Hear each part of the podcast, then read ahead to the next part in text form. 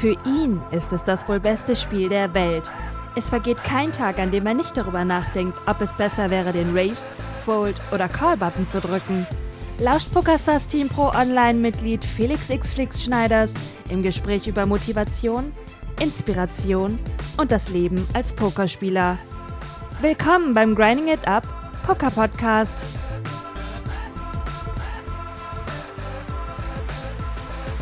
Tag, liebe Pokerfreunde und herzlich willkommen zu einer neuen Ausgabe des Grind Poker Podcasts, eurer kostenlosen Quelle für Pokerstrategie, Taktik, Motivation, Inspiration und Mindset und was man sonst alles so an Lehren aus dem Pokerspiel auf das wahre Leben, aufs Business oder auf zwischenmenschliche Beziehungen übertragen kann. Ich liebe Poker, ich bin professioneller Pokerspieler, habe lange Zeit davon gelebt, bin inzwischen gesponsert von PokerStars, der weltweit größten Online-Poker-Seite. Mein Name ist Flix. Ich heiße euch herzlich willkommen zu dieser neuen Folge.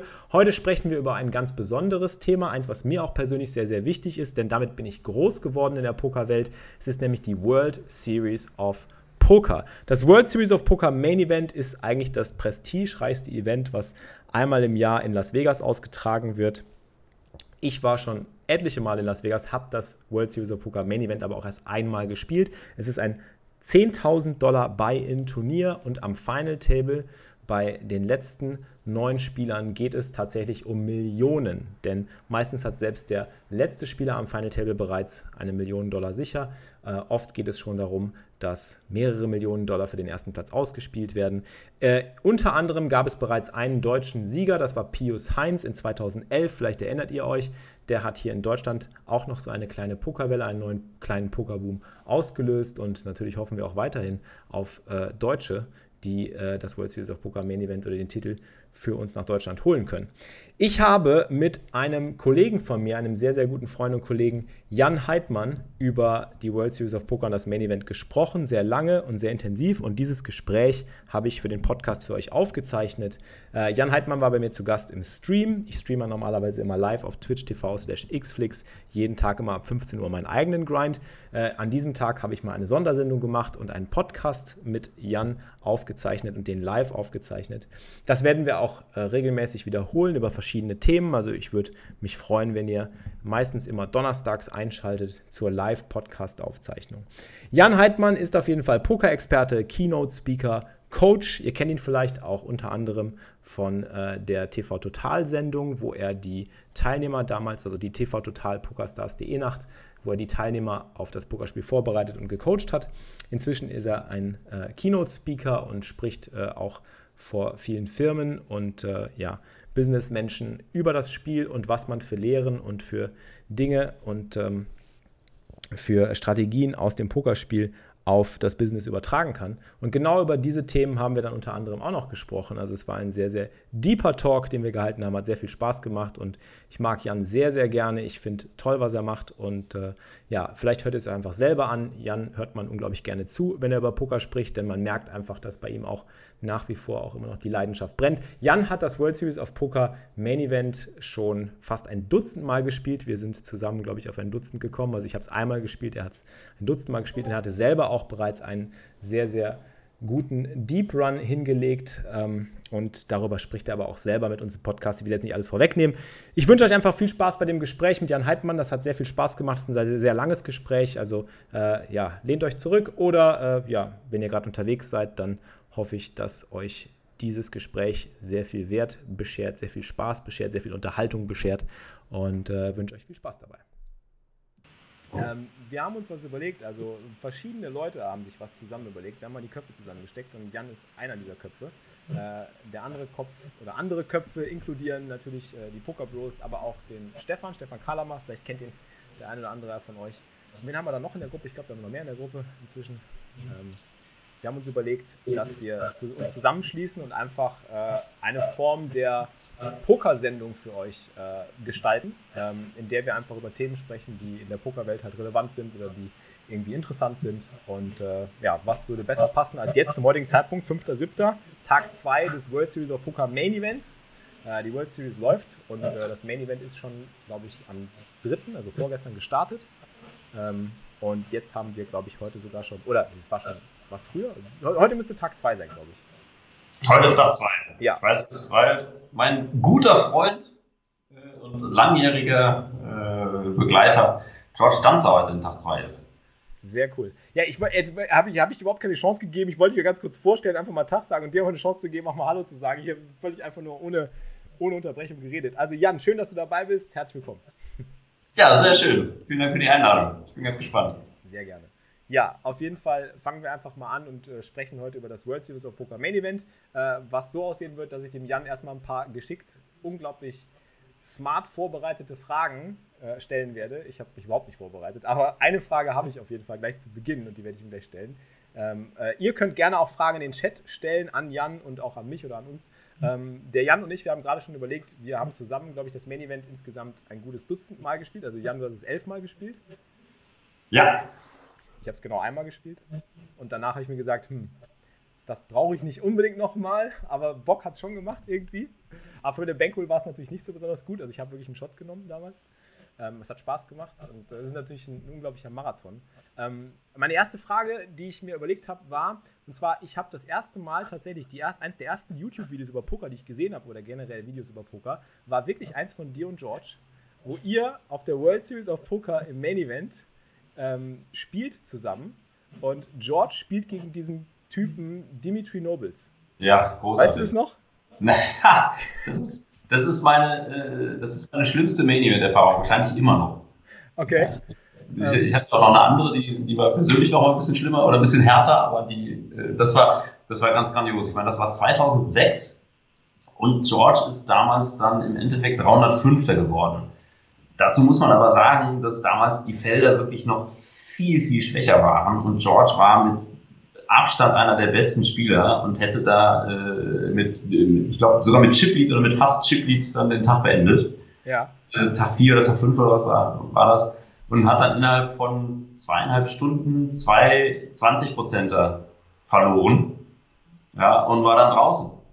Und ja. ich habe da irgendwie äh, im Publikum gesessen, hatten noch so Stands aufgebaut und so. Da saß ich dann und habe echt so gedacht, das, das gibt's doch nicht, wie kann das passieren? So steht das nicht im Skript, wieso fliegt Fortschritts da raus? Der, ist da, der konnte da Low Variance die Leute einfach komplett an die Wand spielen, aber gegen diesen Dimitri Nobles äh, hat es dann einfach zweimal gekracht.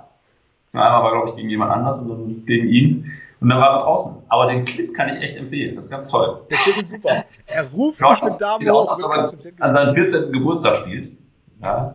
In äh, meinem Anzug, soweit ich das noch in Erinnerung habe.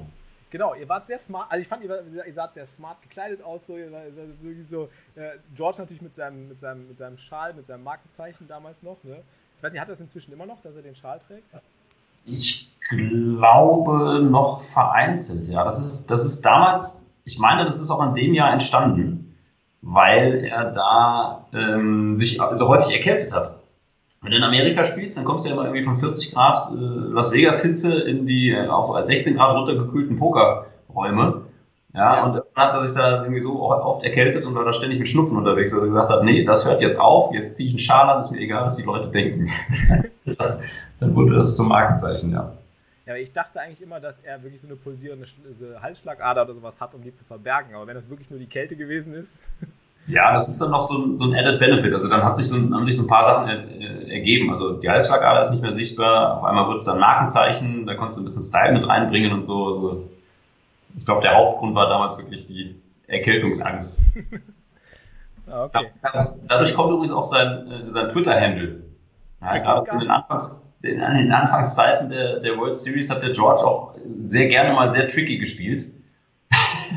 Und der Arnaud Matern, auch ehemaliger PokerStars Pro aus Frankreich, der hat ihm dann, äh, dann ja Tricky, äh, Tricky Scarfy-Style. Und dann sofort aufs Handle. Finde ich gut. Tricky Scarfy. Ja. Bleibt im Gedächtnis. Ähm, kannst du dich denn noch an, also wie, wie war denn dein erstes, dein erstes Mal? Wie war dein erstes Mal, Main Event? Mein erstes Mal? Ja. Oh Gott, Frage direkt zu Beginn.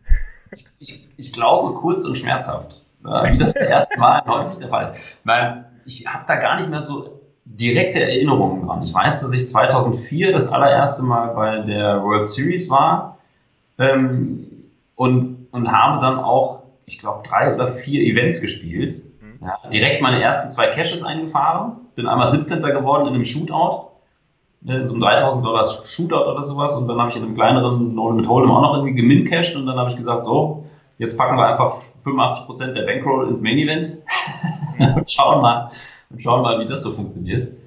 Ähm, und äh, ich, das war insofern spannend, weil das noch das letzte Jahr war, wo es im Binions gespielt wurde. Ach krass, das ist ja, ja interessant. Ja, Wie war das so im Binions? Also ist da, ist da genug Platz gewesen? Ich meine, ja, das war, von damals? ist lustig, dass du das ansprichst. Also zum einen war das natürlich alles ein bisschen schäbiger und, äh, und kleiner und enger äh, als heutzutage. Das Binions damals, die haben es inzwischen auch renoviert und so, hat aber noch so richtig diesen, diesen äh, Downtown Las Vegas Oldschool-Style. Ja? Also mit so richtig Plüschteppichen, die aber nach, also nach Jahrzehnten auch äh, geduftet haben und so. Und dann haben die im Binions alles rausgeräumt, was sie so da rumstehen hatten. Alle Automaten, alle Roulette-Tische, alle Blackjack-Tische und sowas haben die alles rausgeräumt und haben trotzdem nicht genug Platz gehabt, um alle Pokerspieler unterzubringen. Und hatten Tische auf der Straße stehen. Also die hatten zum Teil einfach so ein, zwei, drei Meter in die Fremont Street noch Tische stehen, weil einfach nicht genug Platz war. Und zwischen den Tischen standen wirklich bis an die Rücken der Spieler vollgepackt Zuschauer. Das war völlig unglaublich, ja, weil es damals einfach aus Versehen völlig explodiert ist. Ich meine, 2003 war Moneymaker, mhm. da waren es 839 Spieler im Main Event. Das war schon eine leichte Steigerung von den 500, 600 Leuten da die Jahre davor. Und im Jahr 2004, im Jahr 1 nach Moneymaker, waren es dann irgendwie 2500 Spieler. Ja, und damit hatte natürlich keiner so richtig gerechnet. Und dann haben die wirklich alles an Platz da zur Verfügung gestellt, was es gab. Und, äh, und für mich war das natürlich mega geil. Ich meine, ich bin ja ein Poker-Fanboy äh, ein paar excellence äh, gewesen und immer noch. Ich habe zu Hause noch irgendwelche äh, NTSC, also amerikanische Format VHS-Kassetten. Das kennt von den Zuschauern gar keiner mehr. Ja, da muss man noch so einen Rekorder dafür haben konnte man vor- und zurückspulen und solche Geschichten. Und äh, irgendwie von, von irgendwelchen ESPN-Dokumentationen und Aufnahmen vom Main Event aus den 70ern, aus den 80ern, wo du dann, wo einer irgendwie aus vier Metern Entfernung eine 80er Jahre Kamera auf den Pokertisch hält. Geil. Ja, und du siehst natürlich nichts. Du siehst keine Karten, du siehst keine Chip-Mounts, du kannst nur ganz grob Leute erkennen, äh, von denen du irgendwo mal was gelesen hast. Ich kenne das nur von, spannend und alles aufgekauft, was es da gab. Das glaube ich. Ich kenne das nur von Rounders noch. Also, das ist die einzige Connection, die ich damit habe, wo, wo halt äh, Matt Damon dann wirklich da sitzt und dann sich nochmal so diese ganzen alten Aufzeichnungen anguckt, ja. wo, halt, wo halt Johnny Chan all hingeht. Mit dieser, wo die Karten so in so, in so einem Kreis noch eingeblendet werden. ja, ja, das, also, das glaube ich. Ja, aber hat doch bestimmt noch einen gewissen Flair gehabt, wenn das dann so, so irgendwie äh, mit draußen aufgebaut war und die, die Zuschauer irgendwie dann die ganze Zeit da rumstanden. Also, das muss ja bestimmt auch Atmosphäre gehabt haben, ne? Das, das war überragend. Vor allen Dingen, ich bin ja dann dahin und ich meine, da waren 2500 Leute, das war schon relativ unübersichtlich. Ja. Aber äh, die ganzen großen Stars, die wurden dann, da, da gab es ja früher schon auch namhafte Spieler, also Phil Hellmuth, Daniel Negrano, Phil Ivey, Doyle Brunson und so, und die habe ich dann halt alle auch so aus der Ferne bewundert, ja, und habe aber dann nur gehofft, dass die halt nicht an meinem Tisch sitzen. ich fand die schon, ich fand die schon ganz, ganz cool, aber habe schon verstanden, dass man mit den besten Leuten jetzt nicht unbedingt an einen Tisch loswerden möchte. Ja. Ja, und seitdem hast du dann, hast du dann das Main Event danach dann jedes Jahr quasi immer mitgenommen oder gab es dann auch mal ein Jahr Pause oder wie? Ich, nee, ich war jedes Jahr in Vegas. Die ersten, ich sag mal, also die ersten fünf, sechs Jahre, äh, auch die kompletten acht Wochen. Das erste Main Event im, im Binions, was ich gespielt habe, 2004, das war noch im Mai. Das war noch irgendwie äh, Ende April äh, und dann so vier, fünf Wochen im Mai oder so. Das war absolut traumhaft, weil da das Klima in Las Vegas viel angenehmer ist. Das ist halt nicht so wahnsinnig heiß. Ja. Ah, und äh, noch nicht so total überlaufen. Aber da haben sie es natürlich aus Marketinggründen immer um den 4. Juli rum platziert. Macht auch Sinn, kann ich nachvollziehen. Aber dann verpasst du hier den schönen Sommer und bist halt in Las Vegas in der Hitze. Ja, und dann habe ich mir wirklich die ersten ja, sechs, sieben Jahre immer die kompletten acht Wochen gegeben, was ich nicht empfehlen kann. Das ist viel zu viel Zeit, die man da in Las Vegas verbringt. Ja, äh, klar war das mega geil, klar ist man da mega pumped, wenn man halt äh, DSOP-Events spielt. Aber der George und ich, wir haben auch immer die ersten Jahre wirklich 80 Prozent unserer Bankroll, die wir über das Jahr hin aufgebaut haben, haben wir einfach in Vegas gesteckt. Ja, ich bin, ich glaube, das erste Jahr, wo ich mit Profit aus Las Vegas wiedergekommen bin, war 2010. Ja, also es lief einfach nicht besonders gut in Las Vegas äh, bis, zu, bis, bis 2010, dann ging's. Ja. Also ihr habt das auch quasi immer so im, im Combo, im Tag-Team-Format äh, äh gemacht. Ihr seid dann immer zusammen rüber und dann wirklich auch die ganzen, die ganzen Wochen da, ähm, weiß ich nicht, habt ihr euch was gemietet oder ähm, habt dann wirklich immer World Series Events gespielt oder wirklich auch nee, auch Cash Game? Also äh, alles mögliche an Satellites, äh, auch Cash Game, kleinere Turniere im äh, Jahr später dann Venetian und früher auch Downtown und so. Der George war das erste Mal mit dabei 2005. Mhm. Ähm, also 2004 war ich ganz alleine, aber äh, 2005 dann mit, mit George. Und ich meine, wir hätten uns da, ach nee, wir haben da noch in separaten Hotels gewohnt. Und dann ab 2006 wahrscheinlich immer zusammen. Ja. Und, äh, und das war auch immer sehr unterschiedlich. Hing so ein bisschen vom Jahr davor ab. Also das Pokerjahr wird ja, wird ja fängt quasi im Sommer an, nach dem Main Event. Ja. Da macht man erstmal Pause, ja, weil man aus Las Vegas wiederkommt und völlig zermatscht ist. Und dann fängt das Pokerjahr wieder an und dann geht es halt wieder bis zum, äh, bis zum Ende des Main Events. Ja. ja. und äh, und äh, genau, und da haben wir halt das, das Jahr über immer gegrindet, gegrindet, gegrindet, in Europa gespielt, Bankroll aufgebaut und dann einfach wirklich 80 Prozent der Bankroll in Las Vegas abgegeben.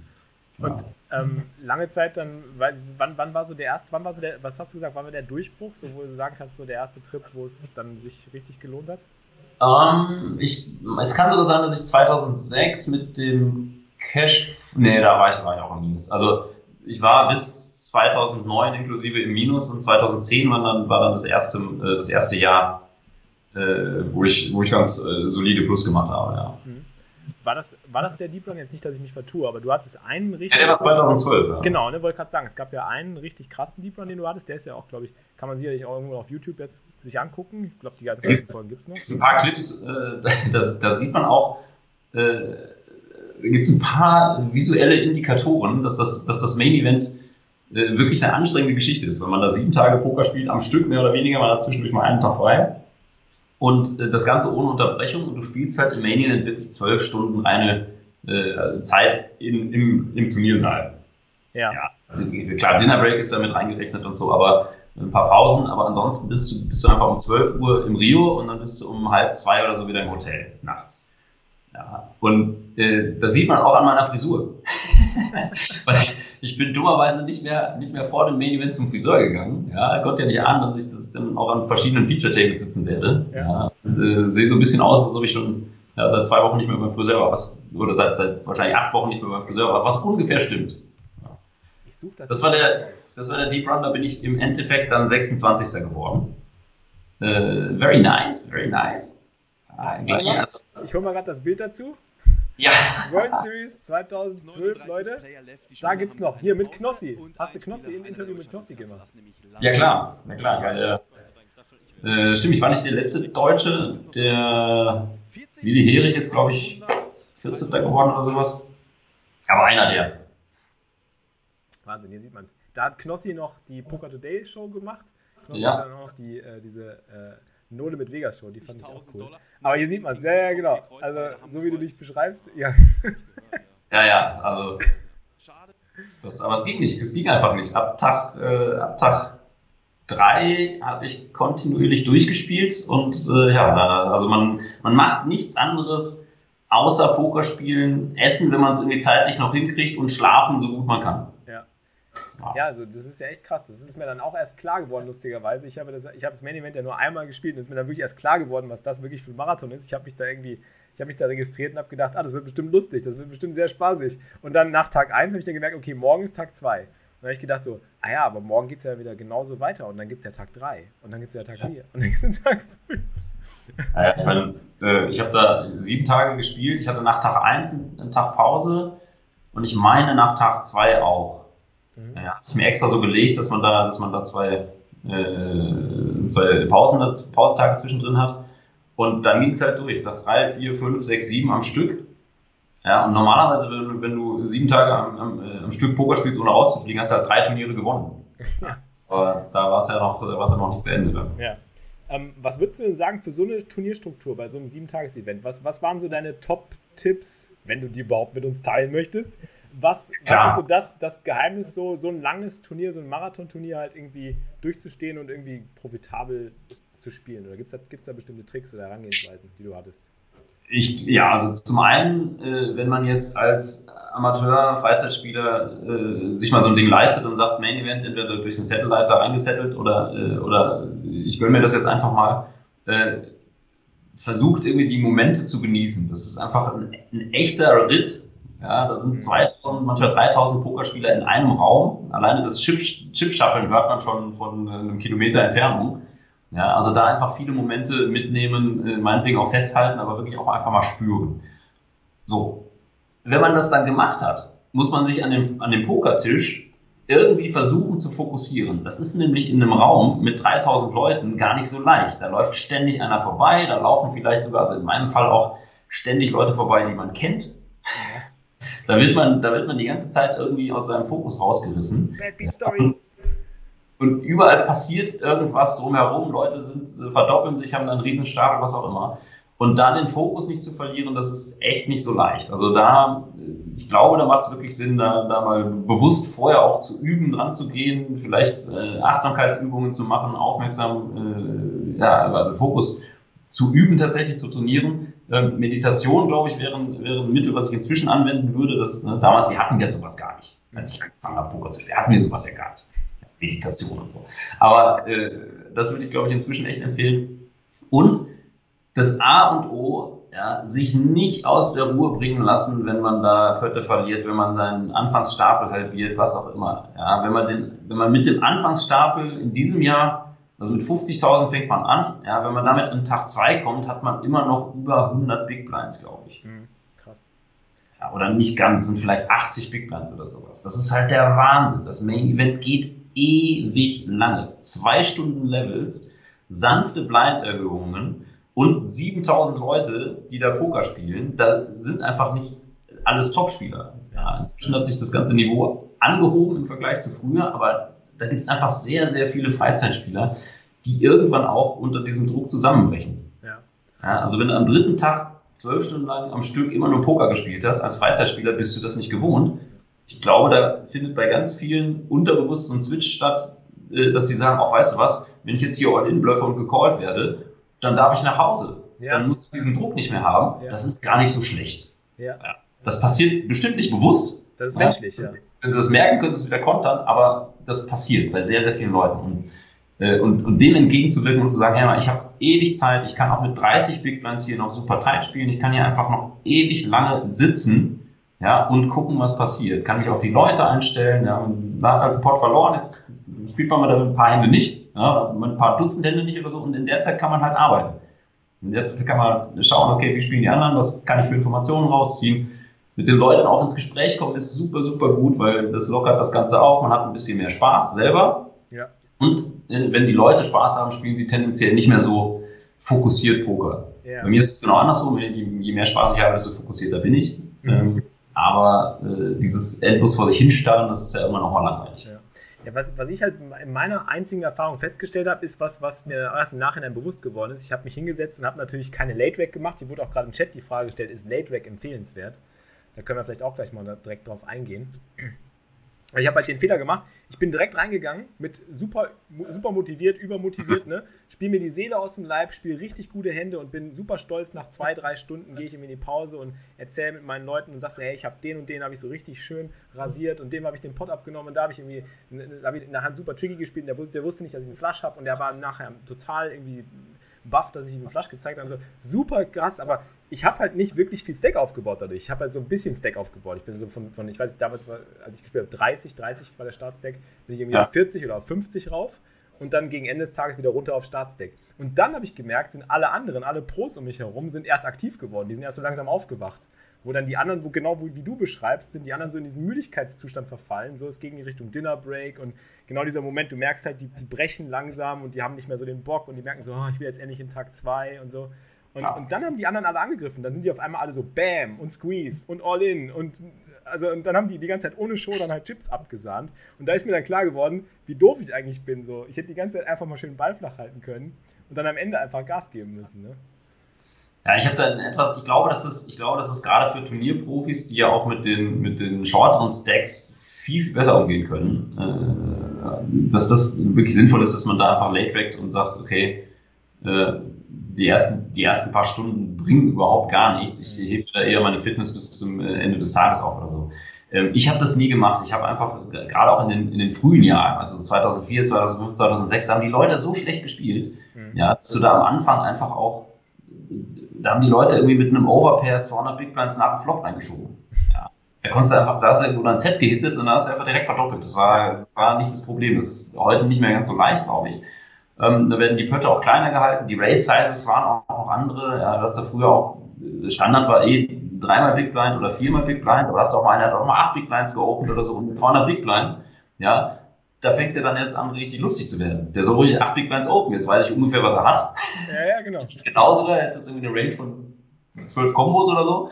Ja, ja und, äh, und, dann sitzt er halt da mit lustigen 9-7 Suited in Position und guckst dir halt mal für 8 Big Blinds von deinen 300, 300 den Vorbahn in Position.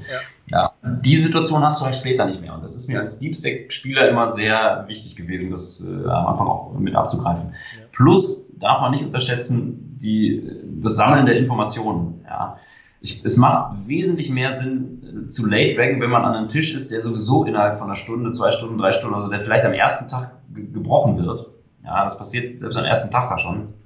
Ähm, ja, dann, dann, macht es Sinn, weil dann hast du einfach ja, keine, keine verlorenen Informationen. Aber ansonsten, ich will halt wissen, wer da sitzt. Ich möchte am Anfang mit den Leuten, äh, weil man dann auch Tendenzen sehr gut feststellen kann. Also die, am Anfang vom Main Event ja, sitzt da jeder total fokussiert und alle haben ihr A-Game in der Tasche. Ja, genau. Da will einfach keiner in den ersten zwei Stunden irgendeinen Bock schießen. Äh, das heißt, die spielen dann alle gut.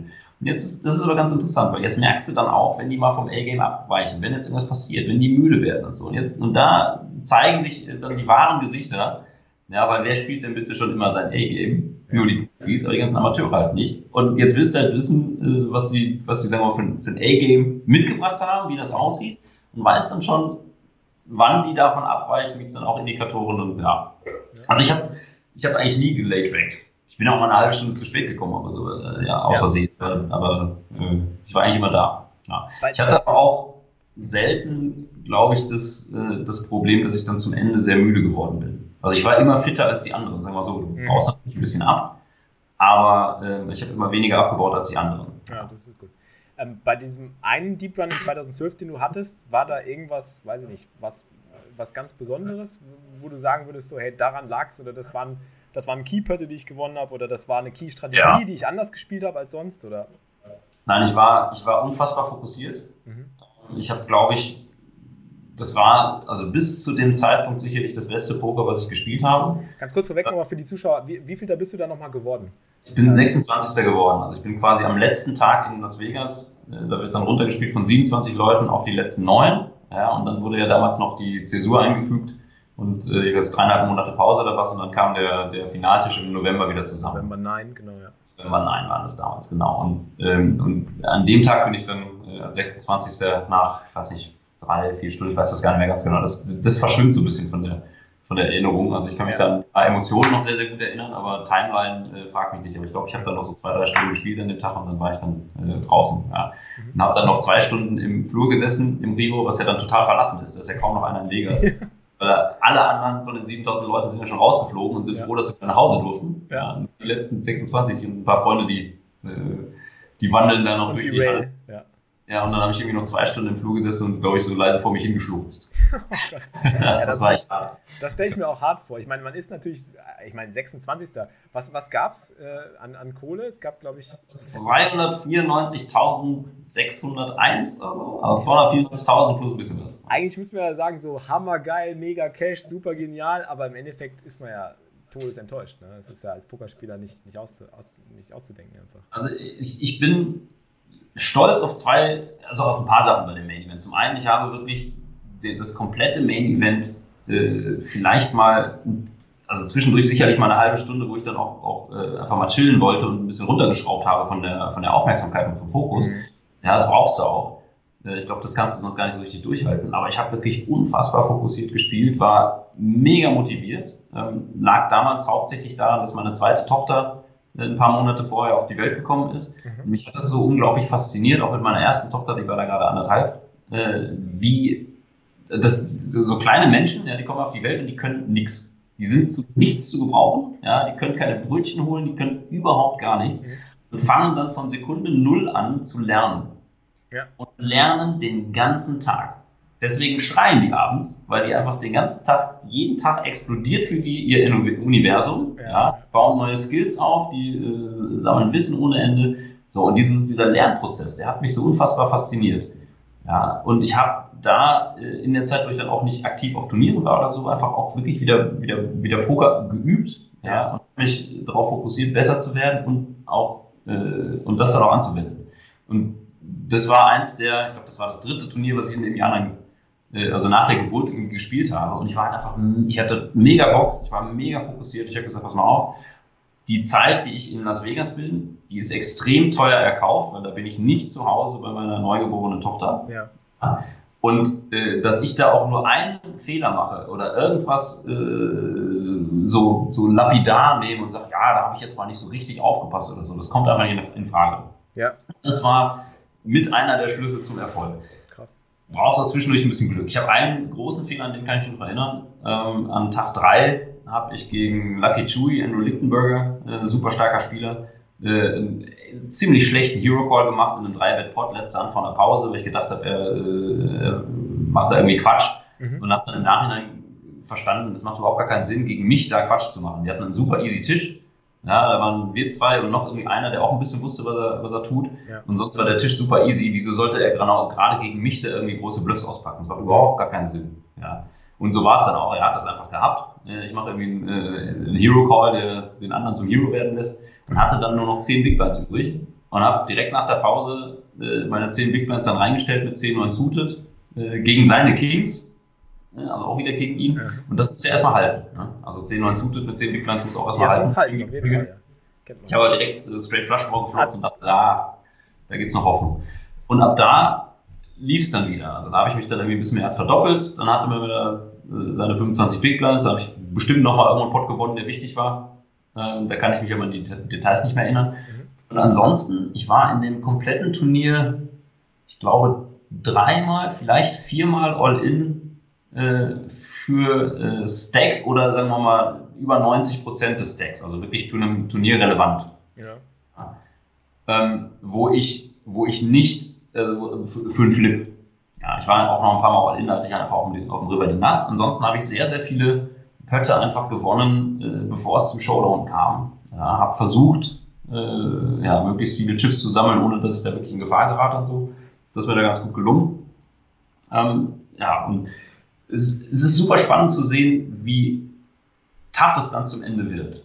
Ja, also ich habe gemerkt, bei so, so 200, 250 Leuten left, ja. da gab es jetzt nicht mehr viele Freizeitspieler. Ja, okay. Selbst die Freizeitspieler, die übrig waren, die hatten Momentum, die haben das beste Poker ihres Lebens gespielt ja. und die sind auch extrem stark. Also äh, da war, also unter den letzten 100 Leuten habe ich keine ernstzunehmende Schwachstelle mehr gesehen. Da waren ein paar Leute dabei, die jetzt ein bisschen älter waren, bisschen zu tight, aber die konnten auch mal einen auspacken. Ja, also die waren sich da nicht zu schade, das Ganze mal durchzumischen. Ja, krass. Und ansonsten einfach mega viele starke, richtig, richtig starke Spiele. Also gerade in dem Jahr äh, fand ich das, den, den Finaltisch auch echt stark besetzt. Greg Morrison hat das gewonnen. Ah, das war das Jahr, richtig. Ich erinnere mich. Ja, genau. Dann, dann äh, der Rob Salaburu, der war ganz auffällig. Das war äh, so ein der typ, immer so schnell gespielt hat. Der hat irgendwie immer so jede Leute Aktion so snap. Das ist so überlegt und sitzen da halt und tanken für eine Minute oder so und dann checken sie und in dem Moment, wo sie checken, hat er einfach in seine Chips gegriffen und nach vorne äh, gestellt und genau. du hast immer so grobe Bet-Size-Amounts, die auch grob richtig waren. Also ja. hat er jetzt nicht irgendwie völlig random, er hat, er hat sich das schon Gedanken gemacht, aber das fand ich einen ganz, einen ganz tollen Spielstil. Das hat mich total begeistert. Ja, das ist mal was komplett anderes. Ich glaube, der hat sich da wahrscheinlich darauf vorbereitet auch und das wahrscheinlich auch mal geübt, um einfach mal so in Chips zu greifen. Und zu ah, hat, der, hat der schon viel und häufig so gespielt? Ja, ganz bestimmt. Und hat sich das vielleicht auch da nochmal noch mal richtig drauf geschafft. Das kann schon gut sein, weil ja. äh, du kannst jetzt da natürlich auch nicht einfach ja, irgendwie random Geschichten machen oder halt super schnell reagieren und danach denken, oh scheiße, hätte ich doch mal 15 Sekunden drüber nachgedacht. Also solche Moves möchtest du natürlich vermeiden. Ja. Er hat das auch nicht immer gemacht, aber sehr, sehr häufig und das war, das war auch extrem anstrengend, gegen den zu spielen, weil das bist du ja nicht gewohnt. Weißt du, du ja. überlegst jetzt und denkst, ja, okay, check und du bist sofort wieder dran. Du hast überhaupt keine Möglichkeit, bei den anderen zu studieren und zu gucken, wie der jetzt überlegt oder so und in der, dir in der Zeit Gedanken zu machen, was mache ich denn, wenn er jetzt das und das und das macht, ich spiele mal auf den Turnwärter oder so, die ganze Zeit fehlt dir dann auf einmal. Ja. Und das waren äh, die Leute überhaupt nicht gewohnt. Das war mega geil. Also es hat, hat echt Spaß gemacht zuzuschauen. Also, ähm, worüber ich mit dir auch noch sprechen wollte, das passt eigentlich ganz gut zu dem Thema, weil ich fand immer, das Main Event hatte irgendwie über die Jahre immer so, ich habe das ja auch mal, also eigentlich habe ich es mal verfolgt und jetzt die letzten, dieses Jahr und letztes Jahr bin ich jetzt nicht mehr so dabei, wie ich früher dabei war. Und habe es nicht mehr so aktiv verfolgt, muss ich sagen. Ich weiß nicht warum, weil früher war ich immer hyped, auch für Main Event. Wenn die neuen Main Event-Folgen rausgekommen sind, habe ich mal geguckt und so weiter. Und man hat halt immer irgendwie was, was man so verfolgt hat. Irgendeine Storyline hat man verfolgt. Das war, glaube ich, das, was einen so am Main Event immer fasziniert hat, fand ich. Weil es gab immer so Menschengeschichten, die man verfolgt hat von irgendeinem Freizeitspieler, Amateur, der irgendwie deep gerannt ist und den sie dann so von vorne bis hin verfolgt haben. Oder eben so eine Story wie jetzt hier der Typ, der einfach so schnell bettet, so. Das macht halt auch irgendwie die Runde. Oder ja, William Kassouf. Was letztes Jahr? Weiß Vorletztes Jahr? Ähm, ja. Der so viel redet und einfach alle voll quatscht und ähm, einfach total für Skandal und, und Furore sorgt. Und das war ja eigentlich in jedem Jahr so. Ähm, wie siehst du jetzt so den Wandel des Main Events über die Jahre? So, ähm, hat sich das komplett gewandelt? Ist das irgendwie was anderes geworden? Ist das für dich eine. Äh, hat es für, für dich irgendwie. Hat, hat sich der Charakter vom Main Event irgendwie auch geändert für dich? Also ich muss auch sagen, ich verfolge die Pokerszene noch am Rande. Ähm, eher so, wenn viele Deutsche involviert sind, also die ganzen High Roller und so, das schaue ich mir auch gerne auf Poker an. Da finde ich die Kommentatoren super. Mhm. Ähm, ich finde, es hat ein bisschen alles an Flair verloren. Mhm. Also so, so die, die Typen, die Charaktere, äh, die findest du halt nicht in den 100k-Events, sondern ja. halt alle äh, GTO, ähm, was technisch unfassbar interessant ist, was ich, was ich sehr, sehr spannend finde äh, auf, äh, als technischer Aspekt, aber so richtig Emotionen hast du da jetzt auch nicht mehr. Ja, zeigt auch keiner von denen, haben die auch gar nicht. Ja, die spielen einfach ihren Stiefel runter, dann fliegen die raus, ja, in der Situation, wo man halt rausfliegt, und dann gehen sie und sagen, ja, äh, ich bin sehr zufrieden mit dem, wie ich gespielt habe. Ich habe, glaube ich, keine Fehler gemacht. Also das ist, das ist irgendwie null Info. Das ist so ein bisschen wie, wie die Fußballstars, wenn die heute, äh, wenn die heute Interviews geben heutzutage, ja, dann sagen die auch immer alle das Gleiche. Das haben die halt geübt, da haben die ihre vier Sätze und sagen immer, ja, und das Team, ne, hat einer fünf Tore geschossen in einem Spiel, dann wird er gefragt, wie fühlt er sich? Und sagt er, ja, ich bin froh, dass ich dem Team helfen konnte. Bla bla bla. So, so ein bisschen die Tendenz hat man auch beim Poker jetzt in den letzten Jahren gehabt. Ähm, und früher hatte man da wesentlich ja, krasser ausgebildete Persönlichkeiten und Charaktere. Deswegen war ich, fand ich es letztes Jahr äh, mit dem John Hess äh, sehr spannend und mhm. William Zuf und so, die einfach mal richtig wieder Flair reingebracht haben. Ja. Kann man von halten, was man will. Ja. Ich finde, er hat es an den, an den falschen Stellen komplett übertrieben, also der Kassouf, nicht der Hess. Der Kassouf hat es an den falschen Stellen einfach komplett übertrieben ähm, und hat vor allen Dingen immer wieder seinen Stiefel abgespielt. Das heißt, der war jetzt in seinem äh, Table Talk Game auch gut, wie er dachte, dass er ist. Ja. Wenn man es immer und immer wieder hört, dann ist es schon einfach langweilig. Anders als bei Daniel Negreanu, der hat auch immer Phrasen und, und Themen, die er benutzt und ich sag mal bestimmte Strategien äh, in seinem Table Talk. Aber das ist meistens auf die Situation noch ein bisschen angepasst und er ist halt einfach nochmal ein viel lockerer Typ und hat ein anderes Standing und so, das ist natürlich auch ein bisschen leichter. Ja. ja. aber wenigstens hat das mal wieder ein bisschen Schwung reingebracht, so für den, für den Casual Viewer, sag ich mal. Mhm. Ja, und äh, ja, ich, ich fand auch, also das Main Event hat schon ein sehr, sehr spezielles Flair, weil da immer mal wieder so Charaktere dann auftauchen, die man früher noch nie gesehen hat, die auch dann im Main Event besonders oder extra sogar eine Show äh, abliefern. Also, da, weiß nicht, über die Jahre kann man da echt zurückgehen. Dimitri Nobles 2006 war definitiv ja. ja. Den, den armen George durch den ganzen Raum äh, geschickt hat. so. Und ähm, dann gab es irgendwie den Herbert Kahn, der hat sich so auf die Brust geschlagen. Genau. Aber die nehmen sich dann, also was ich dann gut finde, ist auch, das hat man, glaube ich, auch gehört, von Herbert Kahn zumindest, und von vielen habe ich das zumindest im Nachhinein irgendwie auch gelesen oder gehört, dass sie sich das wirklich auch vorgenommen haben, da so ein bisschen ja. auf die Showdrüse zu drücken einfach. Und das finde ich irgendwo auch mal gut. So, man hat ja gesehen, was dabei rumgekommen ist. Wenn man sich dann wirklich Mühe gibt, ähm, kann das ja auch extrem viel Spaß machen. So. Also, ja, ich meine, wenn du das als Twitch-Streamer und äh, Twitch-Profi nicht gut finden würdest, das wäre ja auch furchtbar. Entertainment muss sein. Also äh, wir nennen es wir nennen es liebevoll Entertainment, wenn wir hier Pokertraining oh, machen. Das, das ist ja schon kein Entertainment, sondern Entertainment. Aber ja, ich finde, das, das, das gehört dazu. Und wie du schon am Anfang gesagt hast, du hast ja was gesagt, einen Satz, den ich sehr, sehr wichtig finde. Das ist eigentlich meine Lebensphilosophie inzwischen geworden. Ähm, es muss Spaß machen. So, es muss dir selber auch Spaß machen, einfach. Egal, was du machst. So, wenn, du, wenn du keinen wirklichen Spaß daran hast bei, bei dem, was du tust. Äh, klar, es gibt Leute, die haben Spaß daran, technisch super sauber, korrekt und überlegt zu spielen und dabei keinen Ton zu sagen und auch sich mit ihren Leuten nicht auszutauschen. Aber auf der anderen Seite, wenn du dir was vornimmst und überlegst, hey, ich probiere jetzt einfach mal was und ich habe Spaß dabei und ich genieße das einfach, genau wie du sagst, wenn jemand als Amateur hingeht und sagt, ich genieße diese Erfahrung, dann wird er auch besseres Poker spielen in meinen Augen. Da wird er auch sich mehr Mühe geben. Das denke ich, denke ich, das hat.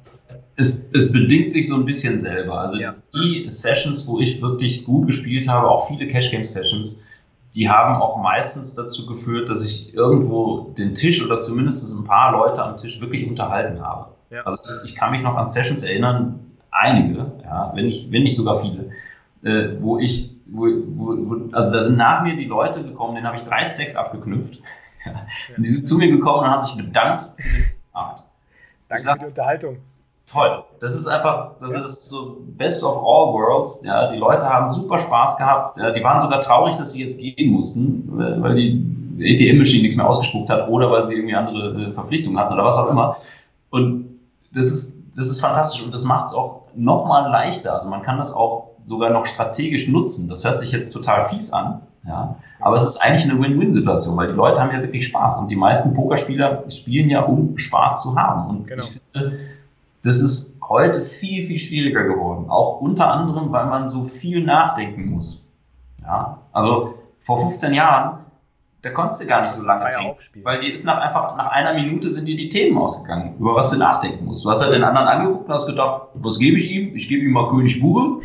ja, und das war halt so, das war so die Tiefe der Theorie. Ja so von, von wegen Ranges und Kombinationen ausrechnen und äh, GTO und Bet Sizes und ja. Frequencies und so. Das, das ist ja heute ist es einfach viel, viel schwieriger, gut Poker zu spielen. Deswegen muss man auch, äh, muss man auch mehr drüber nachdenken. Ja. Und das ist auf der einen Seite toll, ich mag das immer, wenn sich irgendeine Gruppe von Menschen auf ein Thema stürzt und das richtig auseinanderführt. Egal was es ist, ob das Poker ist oder Kartenzauberei, die ich sehr intensiv betrieben habe, oder Musik oder Twitch-Stream oder egal was. Ich finde es total faszinierend, wenn das Leute machen. Ja. Aber man verliert dann natürlich den Zugang zum Mainstream, weil jetzt ist es auf einmal sehr detailspezifisch. Ja. Genau diese Verknüpfung sehe ich halt auch. Und um Sachen, um Dinge halt irgendwie zu skalieren in irgendeiner Form, also dazu zählt ja auch das Main Event eben und das wieder so voranzutreiben, brauchst du eben genau diese Connection, weil sonst erreichst du eben die Leute nicht mehr. Irgendwann verlierst du dann die Leute, die dann daran eben kein Interesse mehr haben. Und dann abschalten wahrscheinlich. Ja, ich meine, das hat, das hat, äh, das haben die amerikanischen Sender, die Poker übertragen haben, traditionell immer sehr gut gemacht. Ich meine, die World Poker Tour, die Anfang der 2000er äh, so die ersten Pokerübertragungen ins amerikanische Fernsehen gebracht hat, die waren unter anderem deswegen so erfolgreich oder hauptsächlich deswegen so erfolgreich, weil die einfach Geschichten erzählt haben. Die haben Geschichten von Leuten, von Persönlichkeiten erzählt. Da waren ein paar Pokerprofis dabei, aber da war eben auch der Student, der aus Versehen an den Finaltisch gekommen ist oder der Businessman, der da saß oder was auch immer. Die haben einfach Geschichten erzählt. Und gerade beim Main Event bei der World Series wird das immer wieder aufgegriffen. Also ich, in den, in den Jahren, wo ich gespielt habe, da sind wirklich Crews äh, von ESPN, äh, auch ohne Kamera und so. Also sehr viele Leute da immer wieder durch die Massen äh, gelaufen und haben einfach versucht, Geschichten zu finden. Die haben mich auch mal irgendwann angesprochen, haben gesagt, hier, äh, ob ich denn bereit wäre, tendenziell bei, bei ESPN dann da äh, Feature Table und so, ob das in Ordnung wäre und sie würden mich da begleiten. So, ich bin dann in dem Jahr dummerweise relativ früh rausgeflogen, deswegen hat sich das nicht entwickelt. Aber äh, die haben da wirklich aktiv nachgesucht und ich bin mir ziemlich sicher, dass sie das immer noch machen. Ja. Und dann entsteht auch dann entstehen da auch äh, ja, Geschichten, die, die dich zu Hause dann irgendwie fesseln. Dann möchtest du halt wissen, hey, jetzt ist Tag 4, ich weiß, der ist immer noch drin, ja, vielleicht ist der mal am Feature Table. Und äh, die, die Kunst ist da natürlich, oder die Schwierigkeit, äh, gerade für die Produzenten, für die Producer, ist ja da eine Geschichte zu finden, die nicht an Tag 2 zu Ende ist. Ja, klar. Weil die meisten sind halt einfach Tag 2 oder Tag 3 zu Ende. Da hast du schon mal 70 Prozent des Feldes verloren. Also wahrscheinlich ist es eher so 60, aber ist natürlich dann äh, nicht so leicht, da jemanden zu picken, der das auch lange durchhält. Und du möchtest natürlich idealerweise von Anfang an den Gewinner begleiten. Ja? Ja. Aber 7500 Leuten, den rauszufischen, äh, ist halt echt ein, ist ein Longshot. Ich blende mal gerade was ein zum Thema Storytelling. Ja gut, das ist jetzt nicht wirklich eine Story, aber das ist halt zumindest auch was, was ich wieder sehr, sehr gut finde, dass es, dass es dieses Jahr gemacht hat. Jetzt siehst du es gleich im Stream, wenn du den Streamer einschaltest, Jan. Ich weiß nicht, ob das ja, schon... Ich das ist, ah, ja, ja, ja. ja. Phil Helmuth hat sich ja mal wieder verkleidet als Tor und mit äh, Amazonen irgendwie als Backup noch dazu. Ähm, das finde ich ja eigentlich cool. Das fand ich früher schon cool, dass er das gemacht hat. Dass er da einfach irgendwie sich immer verkleidet hat und irgendwie dann aufgetreten ist. Einmal dieses Jahr, wo er mit dem Rennauto irgendwie dann auch gegen so einen Pöller gefahren ist und solche Sachen. Also der hat sich immer was einfallen lassen zumindest. Also das muss man ihm ja wirklich ähm, lassen, dass er sich da wirklich Mühe gegeben hat. Und äh, ich glaube, Jan, du bist jetzt gerade weg. Bist du noch da? Ne, du bist noch da, oder? Ich bin noch da, ja, ja. Ja, bist noch da, alles klar. Ich dachte, du wärst eingefroren gewesen.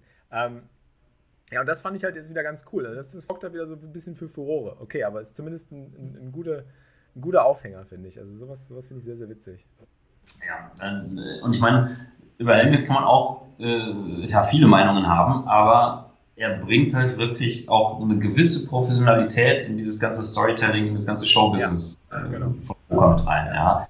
Und macht es auch klar ist er ein äh, Egomane, ja, möchte sich da irgendwie auch, auch darstellen und so, aber er macht es auch, ich sag mal, fast ohne Rücksicht auf persönliche Verluste. Also der wird ja wirklich von vorne bis hinten geflamed für so Aktionen, ja, von sehr vielen Leuten und ist echt eine polarisierende Figur. Ja, und er macht es halt jedes Mal wieder und sagt auch, hey, das, in einem Interview hat er es gesagt und auch, auch da muss man äh, vielleicht ein bisschen einschränkend sagen, dass das einfach auch ein guter Satz ist oder eine gute Sache zu sagen ist. Aber er sagt, naja, 10% von ihm, denen, denen ist das total peinlich, was er da macht, aber 90% haben hauptsächlich Spaß. Genau. und er sagt, dann müssen die 10%, die müssen da jetzt halt mit durch. Und das, das, das, merkt man, also das ist auch was, was ich gemerkt habe, so nicht nur bei den, bei, den, bei den Aufzeichnungen, sondern auch als ich selber dann mal mitgespielt habe, ist, die Leute sind dann irgendwo schon irgendwie gehypt für dieses Format, für, diese, für dieses Event und die freuen sich und die schreien dann so, ey, Main Event und also und ich finde, als Pokerspieler, auch wenn man gerade professionell spielt, zumindest, konnt, könnte man sich schon Mühe geben, da so einen Anteil dran zu haben oder zu versuchen eben, weil es ist ja auch irgendwo dein, dein Brot. Ja, du willst ja davon auch verdienen, du willst ja davon auch zumindest was, was haben. Und ähm, ich glaube, da muss man auch ein bisschen was also ich, ich. ich glaube, ich glaube, äh, dass sich da einiges getan hat, weil ich meine, so in den letzten, äh, in den letzten Jahren gab es immer mal wieder Beispiele von Pokerpros, die sich Amateuren gegenüber auch wirklich blöd verhalten haben, mhm. Zurechtgestutzt haben oder den, äh, den Spaß verweigert haben, äh, weil sie nicht geantwortet haben auf deren Fragen und so. Da gab es immer mal so ein paar, so ein paar Tweets, ein paar Posts und so. Und ich glaube, dass da eine gewisse Awareness jetzt äh, ja, stattgefunden hat. Ja.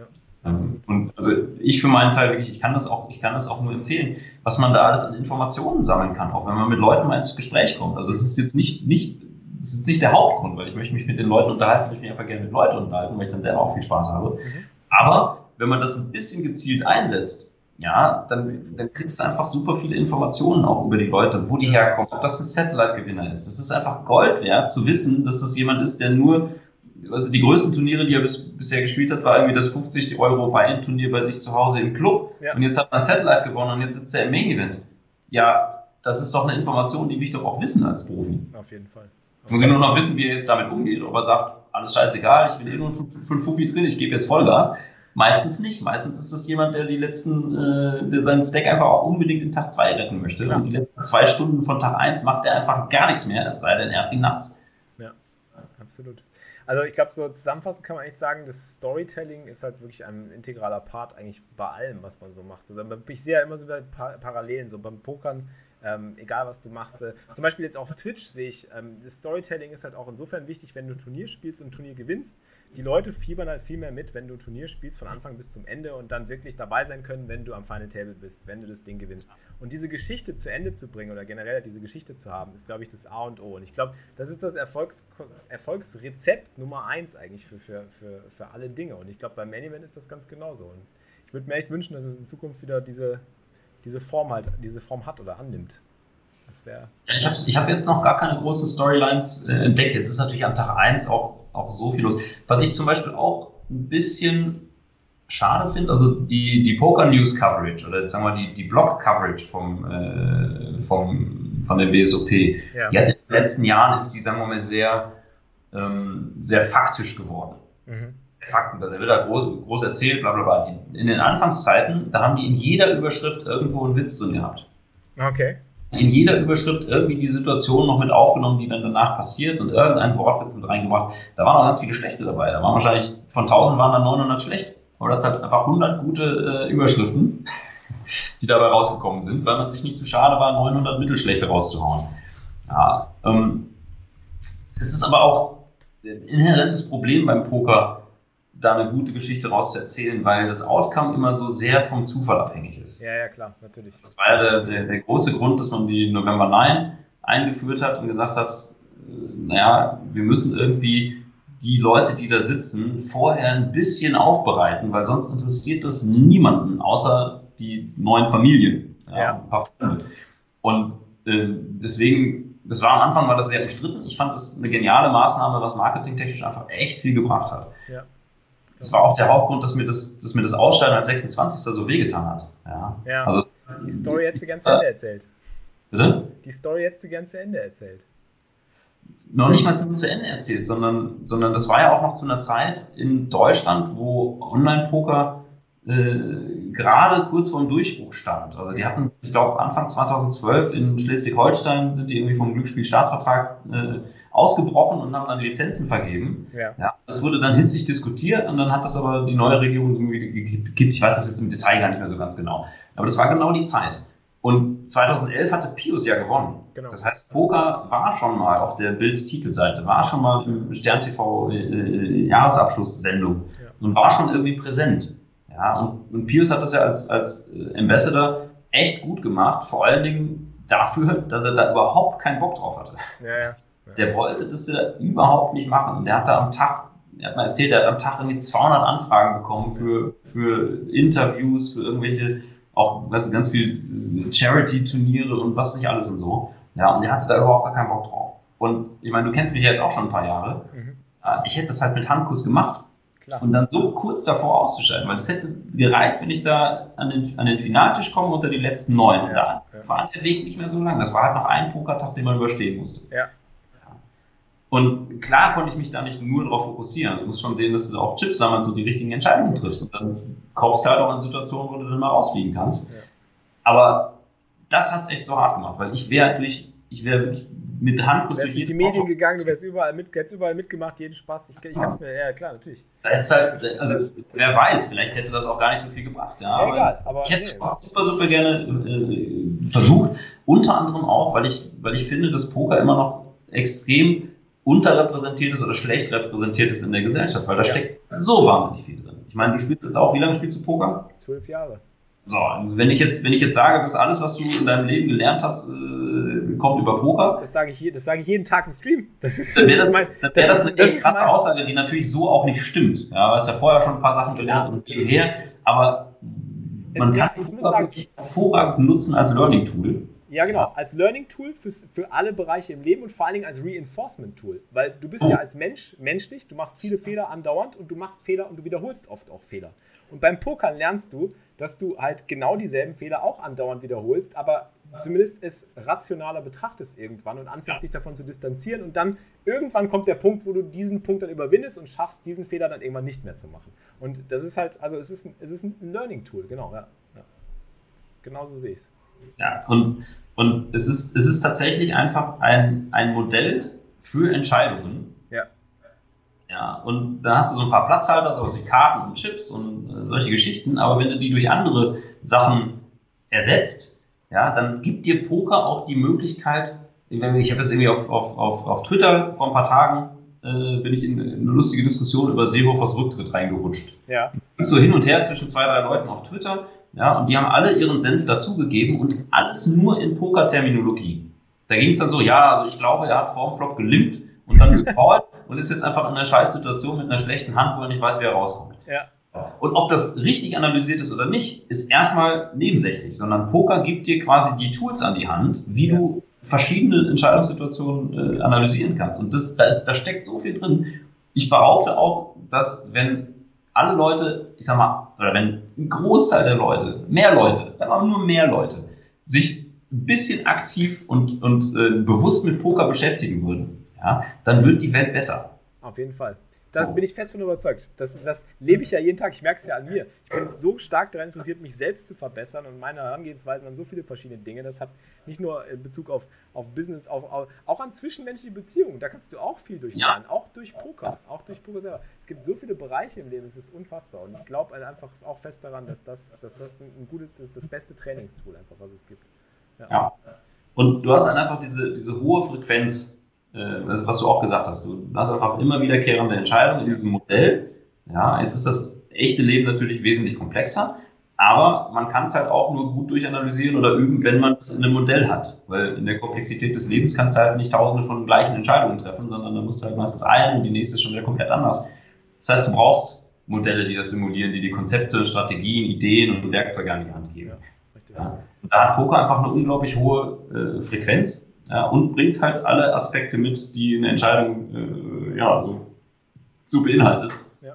Unvollständige Information, Unsicherheit, äh, Informationssammeln, du spielst gegen andere Leute, aber du spielst auf eine gewisse Art und Weise auch mit anderen Leuten. Also die Konzepte, äh, dass ich in den Kopf meines Gegners reinkommen möchte.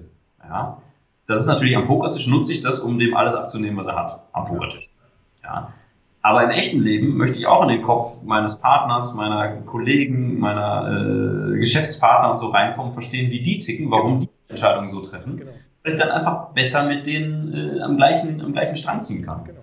Es schult im Endeffekt da irgendwo die Empathie, also die, die Sichtweise zu verstehen von anderen, von anderen, von deinen Gegnern. Und im ja. Leben, im Leben sind es ja nicht deine Gegner, sondern vielleicht deine Mitmenschen. Und äh, da ist es natürlich genauso wichtig, dass du verstehst, wie die denken und, und handeln, warum sie so handeln, wie sie handeln. Und wenn du das dann verstehst und besser verstehst und das halt trainieren kannst auf so einer, auf so einer Ebene, ist das, das sehr hilfreich. Das sehe ich ganz genauso, ja. Ich habe noch eine lustige äh, Story zum Abschluss hier gerade, sehe ich, weil äh, wir haben ja gerade darüber gesprochen, es gibt keine, keine Stories dieses Jahr, aber ich habe schon eine. Und zwar gab es tatsächlich jemanden, der in der ersten Hand eliminiert wurde im Main Event hier, Max Steinberg. Ja, das habe ich gelesen, ja. Mit Aces gegen Kings, ein absoluter Klassiker direkt in der ersten Hand. Das müssen wir mal reinziehen. Ich weiß nicht, ja. ob sowas mal passiert ist. Äh, vielleicht hat man es auch einfach nicht gehört von anderen, bei denen es passiert ist, aber bei so jemandem wie Max Steinberg, der tweetet es dann und dann geht es natürlich viral und äh, ja, das ist natürlich, ist natürlich krass, ne? Erste Hand direkt raus. Ja, ich meine, das, das, und das, ich, ich fühle da echt mit ihm. Weil das Schlimmste daran ist ja, dass du wirklich seit langer Zeit auf dieses Main Event hinfieberst. Ja. Und das ist das geilste Turnier auf diesem Planeten. Ja. ja, da sind 7000 Leute da können bestimmt die Hälfte richtig gut Poker spielen und die andere Hälfte, die denkt, dass sie richtig gut Poker spielen kann. Ja. Und man hat so viel Zeit und die beste, äh, die beste Struktur etc. pp. Und dann fliegst du in der ersten Hand raus, dann nehmen dir die alle Chips weg und dann musst du ja gehen. Ja, ja. Du darfst jetzt nicht mehr mitspielen. Weißt du, die anderen haben gerade erst angefangen. Viele Leute sind noch gar nicht da. Die haben die erste Hand verpasst und du denkst dir, wäre ich doch mal fünf Minuten zu spät gekommen. Ja, und hast jetzt auch keine Pläne und alle deine Freunde sind im Maniac. Also, das ist, das ist total furchtbar. Ich fühle da total mit ihm. Ja, das kann ich mir also vorstellen. Dann nehmen sie einem die Chips weg und dann muss man gehen. Tschüss, das war's. Hast du nicht gehalten. Ähm, Leute, wir, wollen, wir sind bisher, glaube ich, noch so gar nicht auf Fragen im Chat eingegangen. Es glaub, gab, glaube ich, ein paar Fragen. Vielleicht wollen wir die mal ganz kurz durchgehen. Und zwar, äh, erstmal schöne Grüße gehen raus. Danke nochmal an, an Silot für den, für den Resub. Den habe ich ganz verpasst. Tut mir leid. Ähm, du kriegst auf jeden Fall eine ganze Menge Shoutouts, Jan. Äh, die Leute lieben dich hier im Chat. Da gibt es ganz viel Love. Vielen Dank, vielen Dank.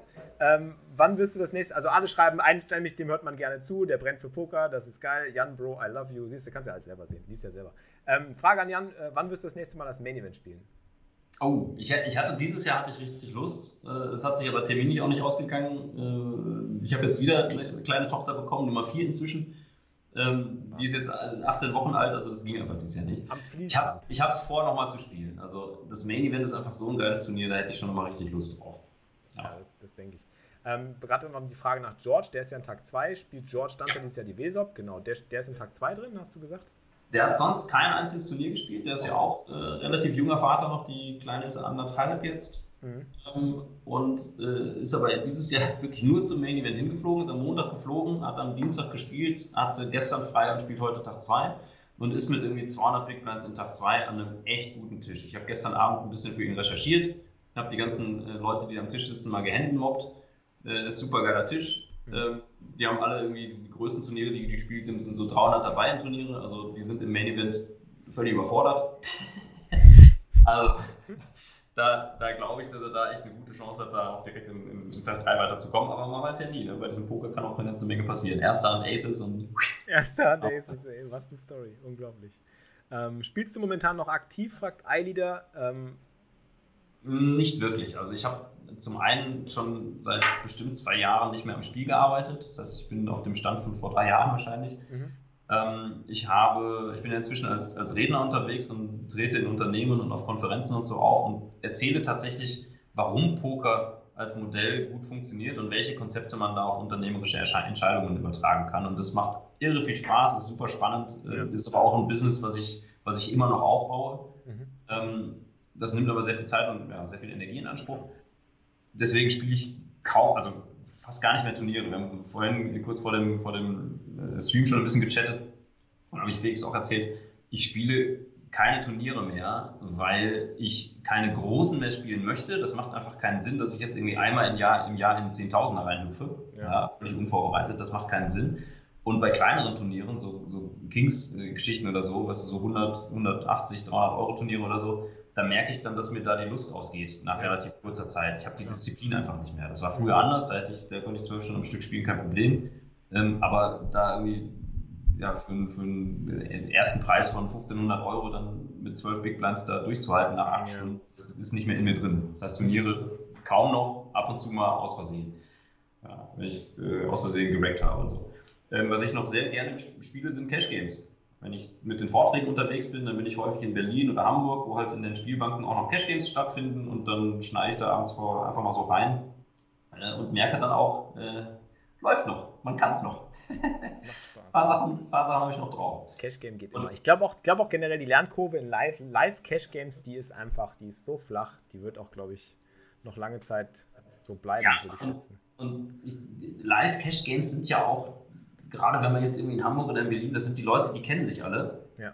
ja. Jetzt kommst du da an den Tisch und ich kenne niemanden und ich kann dir aber trotzdem innerhalb von zehn Minuten sagen, wer die guten Spieler sind und wer nicht, weil ja. da weißt du, da ist ein guter Spieler, der unterhält sich mit zwei anderen. Jetzt weißt du, die sind wahrscheinlich auch gut, weil die halt unterhalten sich ja nicht mit schlechten Spielern.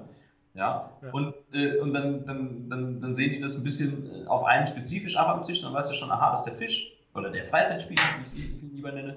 Und äh, ja, dann weißt du, hast du schon die Informationen. Und das ist immer lustig zu sehen, weil manche erkennen mich und manche nicht. Mhm. Ja. Und die, die mich erkennen, da gibt es auch wieder zwei Gruppen. Das sind dann die Leute, die sagen, oh, guck mal, der Heidmann.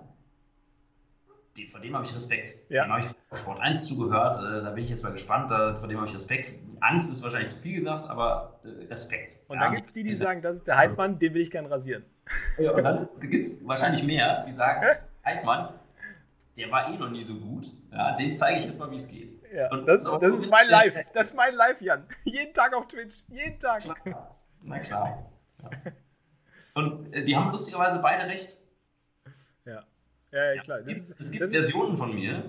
Äh, wie gesagt, 2012 im Main Event. Äh, da habe ich an mega taffen Tischen gesessen und habe gedacht, Jungs, ich zeige euch hier gerade so ein bisschen, wie es lang geht. Ja. ja. Und die haben das sogar bestätigt. So. Das, das, andere ist aber auch, es gibt auch ganz viele YouTube-Clips von mir, wo ich in irgendeiner EPT einfach irgendeinen riesen Bock schieße, ja, und dann äh, mit eingeklemmtem Schwanz dann das Turnier verlassen muss, weil ich halt einfach das völlig rausgehauen habe, das Geld. Ja. Und die haben beide recht. Es, ist, es reicht nicht gut, Poker spielen zu können, man muss auch jeden Tag gut Poker spielen. Klar. Ja, und man kriegt es halt nicht jeden Tag auf die Straße. Genau, das war der Spruch, mit dem ich damals irgendwie aufgewachsen bin. Es reicht nicht, ein guter Pokerspieler zu sein, man muss auch immer gut Poker spielen. Ja. Das ist es, ja. Ja, ähm, auf jeden Fall ganz, das können wir ja auch als, als Abschlussstatement, glaube ich, ganz gut so stehen lassen, weil wir sind schon ein bisschen über der Zeit, aber es macht ja nichts, es macht ja mega Spaß. Ähm, habt ihr noch irgendwelche Fragen abschließend an den Jan in irgendeiner Form? Dann haut sie jetzt in den Chat. Wir sind ja live, wir haben keinen Delay, wir sind ja im IRL-Kanal.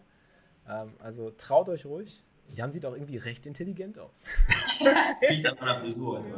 Ich muss mal wieder zum Friseur. Immer wenn ich im Fernsehen auftauche, war ich zu lange nicht beim Friseur. Was da los? KK-Man hat wohl scheinbar auch schon mal live mit dir Cash Game gespielt. Er sagt auch, es ist mega witzig, kann ich nur empfehlen. Dankeschön, das freut mich. Das nehme ich tatsächlich als Riesenkompliment. Wer weiß, vielleicht sagt er sich auch, dem Jan habe ich auch schon mal Kohle abgenommen beim Cash Game. Ja, ja, ich will nochmal in meinen Cash Game.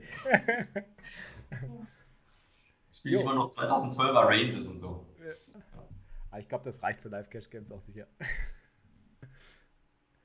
ja, also haut eure letzten Fragen noch in den Chat. Ansonsten werden wir uns so langsam jetzt schon mal äh, vorbereiten auf das Ende der Sendung, unserer ersten offiziellen Podcast-Sendung hier. Im Vergleich Ach, zu deinem damaligen Leben als Fulltime-Pokerspieler. Was vermisst du und was vermisst du nicht? Oh, das ist gar nicht so leicht zu beantworten, weil ich habe, äh, ich, ich war immer spaßmotiviert. Also ich habe auch im Poker selber als aktiver Spieler zum Teil äh, horrende äh, Gewinnmöglichkeiten ausgelassen, ja, und habe gar nicht so viel Poker gespielt in der Zeit, wo man da wirklich viel Geld mit verdienen konnte, weil ich andere Sachen gemacht habe, die mir auch sehr viel Spaß gemacht haben. Die hatten alle mit Poker zu tun, also Sport 1 kommentieren, ja. die Promis coachen, äh, irgendwie als, als Aushängeschild von Pokerstars Interviews zu geben und so Geschichten. Und das hat echt viel Zeit in Anspruch genommen, äh, die aber dann vom Spielen natürlich abging.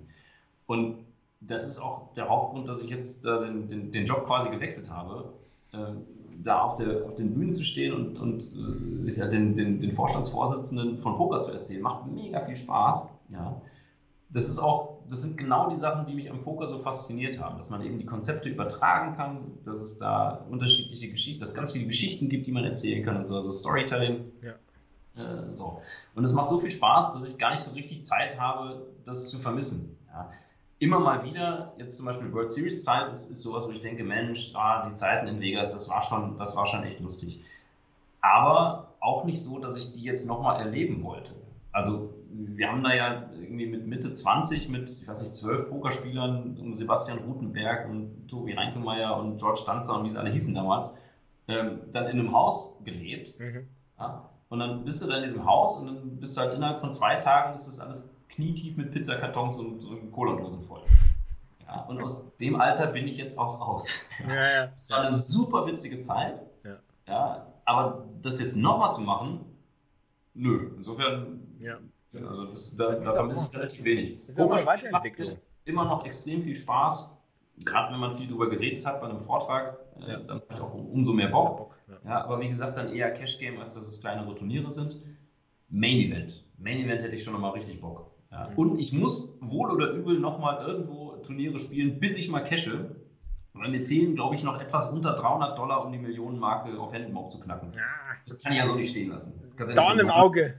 999.700 irgendwie aufhören zu spielen. Das ist ja auch Schwachsinn. Ja, wir, also wir, von dem, was du erzählst, wir sind da sehr ähnlich. Ich meine, mein Twitch-Stream ist ja im Endeffekt auch nichts anderes als irgendwie eine, eine, das, eine, eine, eine Rede, die ich halte, äh, und während, während ich Poker spiele. Aber im Endeffekt ist es ja auch nichts anderes, als dass ich kommuniziere mit vielen Leuten, die zuschauen. Und mir das eigentlich, was das angeht, schon teilweise mehr Spaß macht als das Pokerspielen selber. Aber Pokerspielen nach wie vor immer noch so ein elementarer Bestandteil des Ganzen ist. Ähm, Weil es einfach, einfach so viele Möglichkeiten gibt, was zu erzählen. Du hast halt beim Pokerspielen immer was zu erzählen über irgendeine Situation und du kannst halt immer das als, als Tool benutzen, um eben diesen Lerneffekt eben äh, zu vermitteln. Ne? Und es ist halt. Ja. Äh, aber das, das kann ich absolut gut nachvollziehen, was, was du erzählst. Also das, das, das gibt einem auch viel, weil du kriegst ja auch Feedback. Du kriegst ja auch direktes Feedback von Leuten, die sagen, hey, das hat mir geholfen oder das fand ich super interessant oder das ist halt das hat mich jetzt weitergebracht oder irgendwie nach zwei Wochen ruft dich vielleicht jemand an und sagt, hey, wegen dir haben wir jetzt eine Business-Entscheidung getroffen, die jetzt richtig gut ist oder so. Und das ist ja, das ist wahrscheinlich was, was Erfüllendes auch, was Poker nicht immer kann. Ich finde, Poker kann nicht immer erfüllend sein, weil es einfach eben auch stark varianzabhängig ist, wie du performst, wie du, ja. wie du, wie du im Endeffekt, ja, was für Erfolge du erzielen kannst und so weiter. Und das ist, ja. Ja, das ist, das ist, das ist halt, es ist natürlich langfristig tatsächlich extrem gut planbar. Wenn du es sehr professionell angehst, dann ist es langfristig ziemlich gut planbar. Ja. Viel besser planbar als die Realität. ja. Das stimmt, ja. Also ich, ne, kommt ja immer die Frage, ist denn Poker nicht nur ein Glücksspiel? Und ich denke mal so, ihr baut ein Business auf, was da alles an Faktoren drin sind, die ihr überhaupt nicht beeinflussen könnt. Ja. Ich bin ja froh, dass, das, dass mein, meine Welt äh, sich jahrelang immer nur innerhalb von 52 Karten abgespielt hat. Das ist, mhm. das ist total leicht zu planen. Ja, musst ein bisschen Bankroll-Management betreiben und musst viel analysieren und so ist das nicht. Ist jetzt nicht, also leicht ist vielleicht falsch, simpel. Ja, ja ich weiß, was du meinst. Arbeit stecken, aber es ist vergleichsweise simpel. Ja. Und es ist überschaubar, es ist ein Mikrokosmos einfach. Es ist ein ja, relativ überschaubarer Mikrokosmos. Ja. Und äh, jetzt habe ich den, den, den Faden verloren. Die Varianz ist insofern ja eigentlich auch berechenbar. Ja, die Varianz ist im Poker ja auch berechenbar, während sie im Leben das einfach überhaupt nicht ist. Dir kann ja tausend Sachen passieren, die, die, mit denen du ja. niemals rechnest und die dich komplett aus der Bahn werfen. Wo deine ganze Planung dann hingeworfen wird. Ja, das Problem bei Poker ist, damit es planbar wird, musst du halt wirklich regelmäßig spielen. Das heißt, du musst deine acht Stunden jeden Tag grinden oder ich sage, in den, in den Hochzeiten waren es bei mir eher 12 bis 16 Stunden. Mhm. Dadurch, dass das so Spaß gemacht hat, war das auch in Ordnung. Aber das macht es dann erst richtig planbar. Und mhm dann fällt auf der anderen Seite vielleicht eine ganze Menge vom Leben äh, auf der anderen Seite runter. Genau. Ja. Weil ich habe auch gemerkt, dass dieses, zum Beispiel dieses konstante Online-Grinden, das habe ich nie so extrem gemacht, wie das manche Leute machen. Ja, deswegen weiß ich auch nicht, die Frage kam vorhin, wer denn der beste Online-Grinder ist aus Deutschland. Mhm. Ich könnte es nicht sagen. Ich müsste da jetzt raten und das äh, möchte ich eigentlich gar nicht. Aber ähm, kann ich nicht sagen. Aber das ist ein extrem harter Lifestyle. Ja, weil man den ganzen Tag eine hochfrequente Entscheidungsdichte hat und dann kommt man raus in die Welt und da passiert halt nichts. Ja. Das ist einfach die ganze Zeit vergleichsweise wenig im Vergleich ja. zum Online-Poker. Auf der anderen Seite sitzt du dann da und klickst Button und nimmst anderen Geld, äh, anderen Geld bei einem Kartenspiel ab. Also da eine Erfüllung drin zu finden, ist, ist gar nicht so leicht. Ja. Das, deswegen habe ich das immer genossen. Ich bin ja wirklich privilegiert, was das angeht, meine, meine, meine Pokerkarriere, äh, weil ich einfach so viele Sachen nebenher machen mhm. durfte und immer noch darf, die mit Poker zu tun hatten, die mit der Leidenschaft zu tun hatten, aber die jetzt nicht das reine Buttonklicken sind. Ja. ja. Kommentieren, Interviews führen und geben und lustig durch die Welt reisen und Blogs schreiben. Ich glaube, George und ich waren mit die ersten deutschen Blogger aus Las Vegas. Ich weiß noch, die Poker-Amigos. Habe ich immer gelesen. Ja. Genau, dieses Poker Bros, das ist als nur ein Abklatsch. Dieser Abklatsch, genau, ihr wart die OGs. Nein, ich, ich, bin ein großer Fan, aber, äh, aber das, das ist halt auch was, wo du dann, wo du, das, wo du diese ganzen Erfahrungen dann auch teilst. Ich meine, was wir für, was ich alles für, für Geschichten aus Las Vegas vergessen ja. habe, ja, das sind, das sind, das sind Hunderte. Ja, das kommt dann leider immer nur in so Lagerfeuergesprächen dann wieder auf oder wenn irgendjemand eine ähnliche Geschichte erzählt und man denkt, ach, richtig, da war ja noch was. Ja. Wir sind ja auch mal aus einem äh, Hotelzimmer gesprungen. Wahnsinn. Uh, Nacon mit dem Host, vielen, vielen Dank für die 37 Zuschauer, die du rüberschickst. Dankeschön dafür. Herzlich willkommen an alle. Wir machen gerade einen Podcast, aber wir sind leider auch schon weit, weit, weit, weit, weit über der Zeit. Ich muss mich auch schon sputen. Aber das, wir könnten, glaube ich, noch ewig weiter so quatschen. Ich meine, ohne Witz, ich könnte, mir fallen jetzt noch zehn Themen ein, über die wir jetzt wahrscheinlich noch eine Stunde sprechen könnten und wahrscheinlich auch noch zehn Fragen beantworten. Ähm, aber das war ja jetzt zumindest erstmal der Startschuss. Das heißt ja nicht, dass wir es nicht vielleicht doch nochmal können, wenn du vielleicht nochmal Lust hast. Ähm, ah, Zeit. Ich wollte immer bei dir im Office vorbeigucken. Genau, ja, sehr gerne. Jederzeit. Anytime. Du bist ja sowieso. Also für uns bist du auch ein Poker-Bro. Du bist ja sowieso Poker-Bro. Ehren-Poker-Bro. Ehren-Poker-Bro. Definitiv. Ähm, nee, aber abgesehen davon wollen wir auch den Podcast halt öfter vorantreiben und ich will den eigentlich jeden Donnerstag machen, äh, unter anderem mit vielen verschiedenen Gästen, aber Jan ist einer davon. Äh, Stefan Kahlemer wird dabei sein, äh, die Pokerbros sind dabei. Äh, wir werden verschiedene andere Gäste noch dabei haben und einfach uns immer auch Themen rauspicken, wie jetzt zum Beispiel das Weser Main Event. Ähm, so wie wir jetzt das gemacht haben, war das jetzt erstmal einfach ein, ein Versuch. Wir sind ins kalte Wasser gesprungen, einfach mal gemacht und äh, haben euch da einfach mit eingebunden. Ich hoffe, es hat euch Spaß gemacht. Ähm, und äh, ja, würde mich freuen, wenn ihr einfach mal ein bisschen Feedback da lasst. Äh, sagt mir, wie es euch gefallen hat und was für Themen euch auch interessieren. Ich glaube, ich werde auf Discord, bei meinem Discord-Kanal werde ich mal was einrichten, wo ihr ein bisschen Feedback äh, da lassen könnt. Das wäre, glaube ich, ganz gut. Ähm, dann können wir mal schauen, was wir dann für Themen demnächst noch besprechen. Aber da sind wir ja sehr offen und flexibel. Schick mir das Feedback mal zu. Mach ich, mach ich. Ja, du kannst ja selber. Wir haben einen Discord-Kanal. Discord ist eigentlich sowas wie Skype. Also Skype, wir sind ja jetzt hier so 2000, das ist hier so 2015, was wir machen. Nein, 2012, keine Ahnung. Wir skypen. Nein, äh, Discord ist, äh, ist, so, ist, eine, ist, eine, ist eine Plattform, wo du quasi ein Pokerforum, also ein Forum hast, eine, eine, eine App, die Teamspeak, Skype äh, und äh, ein Forum zugleich sein kann. Also wo du schrei schreiben, chatten und skypen und, äh, und äh, Bildschirm übertragen und was nicht alles machen kannst. Da schicke ich dir später einen Link zu. ähm, gut. Okay, Leute, äh, ich hoffe, es hat euch gefallen. Wir sagen äh, ähm, auf Wiederhören, auf Wiedersehen. Ja, bis zum äh, nächsten Mal. Also ja. noch. Irgendwelche abschließenden Worte zum Thema Weser Main Event vielleicht noch von irgendwelcher Seite, die mögen jetzt, mögen jetzt zur Sprache gebracht werden? Ja, ich fände es zum Beispiel einfach eine echt gute Geschichte, wenn der George Stanzer, der ja auch Player of the Year 2014 ist, einfach dieses Jahr nur ein Turnier spielt in Vegas und dann Zweiter wird. Das wäre gut. Zweiter. Ja. Zweiter aber auch. Ja, nicht erster. Darfst jetzt nicht, darfst jetzt nicht übertreiben. Ja, okay, okay. Ich finde, Zweiter ist ein echt solides Ergebnis. Ja, der George ist auch damit total zufrieden. Der gönnt es auch dem anderen. Ja, der George hat ja so die, die, äh, die Dalai Lama. Äh, Einstellung, ja, was ja. Pokerspielen angeht, der gönnt es dem einfach. Der ist auch nicht sauer, wenn ihn einer blufft, der sagt einfach, oh ja, Respekt. Ja, schön gespielt, schön gespielt. Und eint das auch so. Ja. Sehr cool. Insofern bin ich damit zweiter Platz total zufrieden für George, ja, aber hey, erstes war nicht schlecht. Ja. Ja, klingt gut. Ich bin dafür, dass Phil Helmes noch mehr geile Auftritte hinlegt, so wie in seinem Toraufzug. Der soll weitermachen, das finde ich mega. Ähm, wo kann man den Podcast nochmal nachhören? Den kannst du hier auf dem Kanal nochmal nachschauen, jederzeit. Den werde ich gleich als Highlight einstellen, dann kannst du den hier nochmal anschauen. Ich werde den wahrscheinlich auch irgendwie auf YouTube hochladen und auch auf meinen Podcast irgendwie äh, verbreiten. Das gibt es tausend Möglichkeiten, tausend Kanäle, wo wir das reinballern können. Muss ich noch alles noch bearbeiten, editieren, aber dann wird das auch online sein. Ihr könnt das später nochmal anhören, wenn ihr Bock habt. Jo, ich danke dir auf jeden Fall, Jan, für die ganze Zeit, die du geopfert hast hier mit uns abzuhängen und ein bisschen über das World Series Main Event zu quatschen. Und über Poker, po, die Pokerwelt, Gott und die Pokerwelt eigentlich. Ja, nee, war super, hat super viel Spaß gemacht und na, hat ja auch für mich äh, eine ganze Menge gebracht, weil ich bin jetzt äh, Ehren-Poker-Bro. Richtig. Wer kann das schon sagen? Und du hast mal gesehen, wie das hier alles auf Twitch funktioniert. Jetzt bist du live eingebunden gewesen. Zack. Super. In der ganzen Community. Bam. Das machen wir auch mal. So, alle mal Ausrufezeichen, äh, was heißt alle? Ausrufezeichen Jan in den Chat, dann könnt ihr Jan auch folgen. Der hat Twitter, der hat eine Website und der hat auch LinkedIn, falls ihr interessiert seid, falls irgendwelche Business-Anfragen kommen. Kann ja nicht schaden. Vielleicht denkt sich jetzt jemand, hey, den Mann, den wollen wir als Redner. Naja, ihr habt ja hoffentlich auch ein paar normale Jobs und seid nicht alles Grinder. Ähm, äh, also nicht, dass das kein, kein sinnvoller Job wäre zu grinden, aber es gibt ja auch noch andere Möglichkeiten, die Welt besser zu machen. Ja, schlag das mal vor, wenn jemand in der, in der Firma einen guten Vortrag braucht, komme ich mal vorbei und erzähle euch mal, wie Poker wirklich funktioniert. Jawohl, hört sich gut an.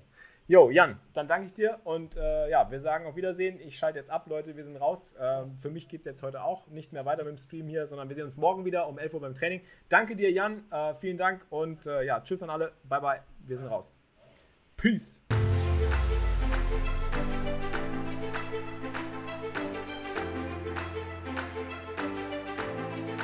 Das war's mal wieder, liebe Pokerfreunde, für die heutige Folge des Grind Poker Podcasts. Ich hoffe, ihr hattet Spaß und konntet wieder ein bisschen was mitnehmen, egal wo ihr gerade seid, unterwegs mit dem Hund Gassi gehen oder äh, am Pendeln, im Auto, im Zug, auf dem Fahrrad, wo auch immer. Ich würde mich freuen, wenn ihr mir Feedback gebt. Lasst mir einen Kommentar da, schreibt mir eine Nachricht auf Instagram oder auf Twitter oder lasst mir eine Rezension auf iTunes da, das wäre sogar noch schöner, da würde ich einen Luftsprung machen.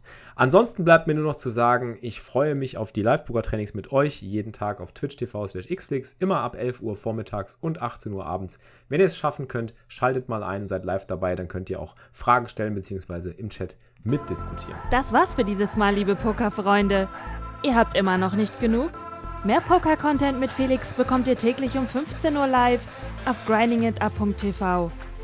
Bis zum nächsten Mal beim Grinding It Up Poker Podcast.